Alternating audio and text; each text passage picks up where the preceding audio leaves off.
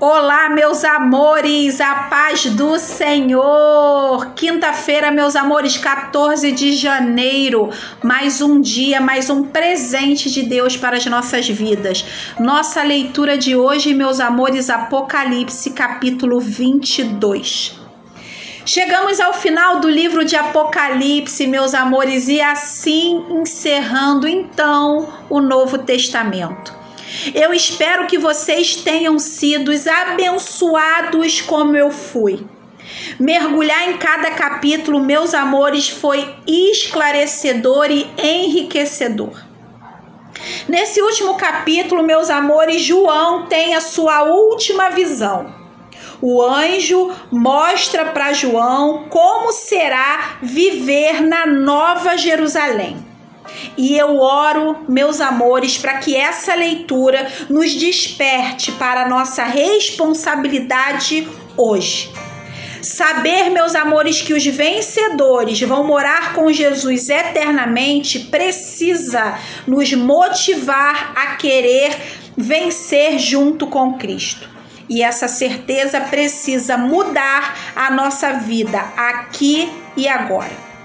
O capítulo 22 de Apocalipse, meus amores, está dividido da seguinte forma: do versículo 1 ao 5, João vê como será a nova Jerusalém.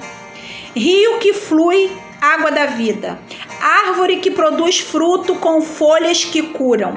Não haverá noite, porque o Senhor estará sentado no meio da cidade.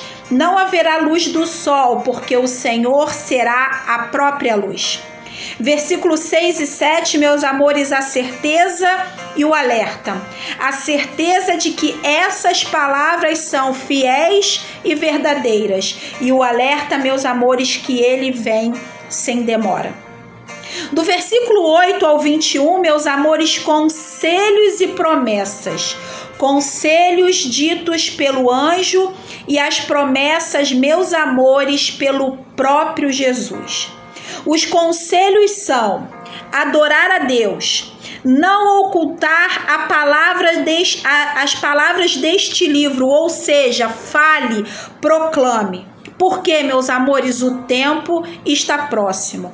E o último conselho, permanecer firme e santo. E as promessas? E as promessas, meus amores, para aqueles que seguem, arrisca os conselhos. As promessas são: o Senhor vem retribuir cada um segundo as suas obras. Obras, meus amores, não salvam, mas galardeiam. Segunda promessa, meus amores, direito de comer da árvore do fruto da vida. E a última promessa, entrar pelas portas da cidade. Ah, meus amores, se o pecado nos expulsou do jardim, a graça do Senhor Jesus nos leva ao paraíso eterno abandone o pecado e que Jesus seja a nossa motivação. Amém, meus amores? Que vocês tenham uma quinta linda, cheia da presença do Senhor. Um beijo e até amanhã.